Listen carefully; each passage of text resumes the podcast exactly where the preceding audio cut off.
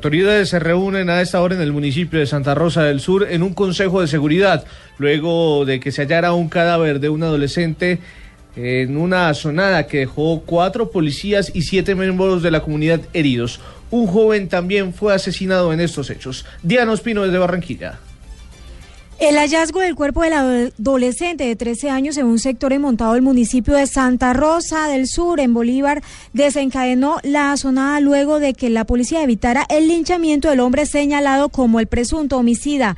Cuatro policías y siete ciudadanos resultaron heridos, mientras que otro joven fue asesinado de un disparo en medio de los disturbios. En estos momentos, las autoridades se reúnen en un consejo de seguridad para debatir el tema, así lo expresó el gobernador de Bolívar, Dumec Turbay. Sí, estamos realizando ahora mismo un consejo de, seguridad en, la sede del batallón de Selva, que se encuentra ubicado allí en el municipio de Santa Rosa del Sur. Allá está nuestro secretario del Interior, nuestro secretario de Salud y el director de seguridad del departamento. Lo primero que vamos a hacer pues es que haya tranquilidad y, en todo el municipio, eh, que Fiscalía con toda la garantía del caso pueda hacer la, investigación rápida para saber si la persona que está capturada realmente es responsable. Si no, pues tener la, disposición para determinar quiénes son los responsables o el responsable. El mandatario señaló que la adolescente presenta signos de haber sido atacada con una sustancia que autoridades buscan establecer si se trató de un ácido. Esperan que hoy puedan tener algunos avances de los resultados de medicina legal. En Barranquilla, Diana Ospino, Blue Radio.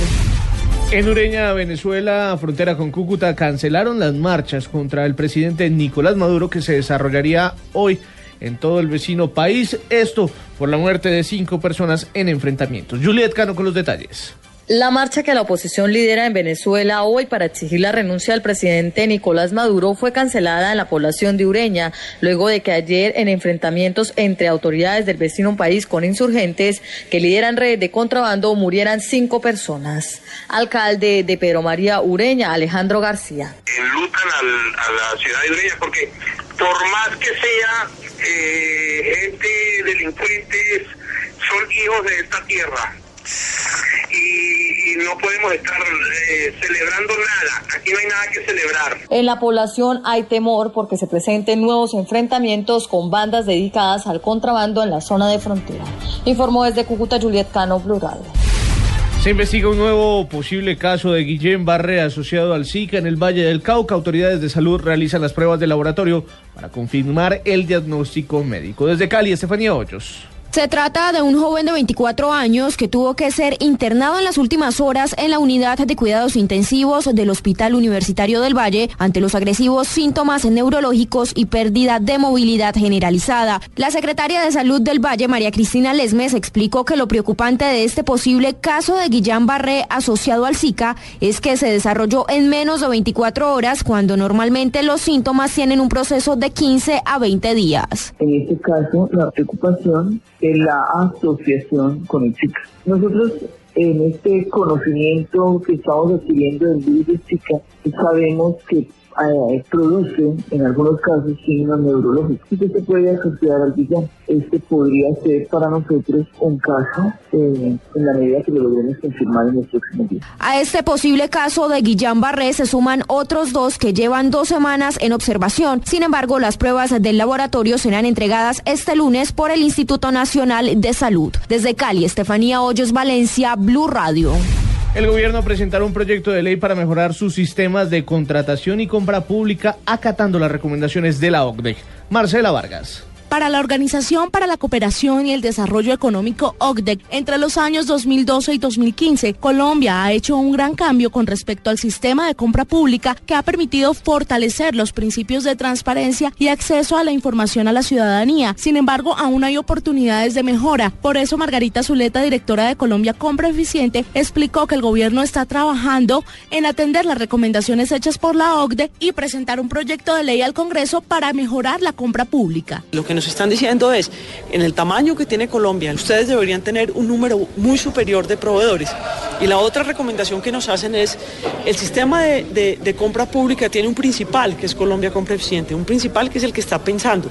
Dentro del sistema tiene que estar el registro, no puede estar aislado. La gente debe tener, tener la posibilidad de acceder a esa información fácilmente con un clic. El jefe de la unidad de compra pública de la OCDE explicó que en la evaluación realizada a Colombia se evaluaron cuatro puntos estratégicos, acceso a la información del sistema de compra pública, conflictos de interés, evaluación y criterios de selección en los contratos y sistema de solución de conflictos en la etapa precontractual. Marcela Vargas, Blue Radio. En noticias internacionales, el presidente de Cuba, Raúl Castro, reiteró su apoyo a Venezuela y rechazó el decreto de los Estados Unidos. Malena Estupiñán. El presidente de Cuba, Raúl Castro, reiteró el apoyo incondicional de la isla al gobierno de Nicolás Maduro en el encuentro que tuvo con la canciller venezolana Delcy Rodríguez este viernes en La Habana. Además, ratificó su rechazo al decreto de Estados Unidos que considera a Venezuela como una amenaza para su seguridad. Castro y Rodríguez reafirmaron las excelentes relaciones bilaterales y constataron la voluntad de continuar fomentándolas. A comienzos de este mes, Cuba ya había demandado la eliminación de la orden ejecutiva decretada por el gobierno de Estados Unidos contra Venezuela en 2015, cuya vigencia fue prorrogada por el presidente Barack Obama, afirmando que el gobierno de este país continúa erosionando los derechos humanos y persiguiendo a los dirigentes opositores. Malena Supiñán, Blue Radio. En información deportiva avanza con goleada del partido entre el Barcelona y el Getafe por la Liga Española. Pablo Ríos. Ocho minutos ya de la segunda parte. Barcelona vence 5 a 0 al Getafe con un gol en contra de Juan Rodríguez y anotaciones de, Munir, Lionel Messi y un doblete de Neymar. El argentino Lionel Messi además falló un penalti en la primera parte y se convirtió en el jugador que más ha desperdiciado desde los 12 pasos con el conjunto catalán en toda la historia de la liga con 8. En noticias de ciclismo, el colombiano Sergio Luis Henao finalizó en el quinto lugar de la sexta etapa de la París-Niza a 10 segundos del vencedor del Katusha, Ilnur Sakarin mientras que en el terreno adriático el ganador fue el británico Steven Cummings con un tiempo de 6 horas, 4 minutos y 49 segundos. Pablo Ríos González, Blue Radio. Noticias contra reloj en Blue Radio.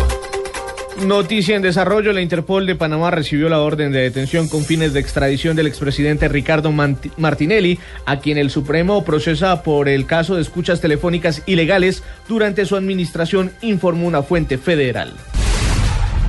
La cifra, el segundo día de Stereo Picnic registró una participación de 17 mil personas que disfrutaron durante 10 horas de música en el Parque de la 222 ubicado en el norte de Bogotá.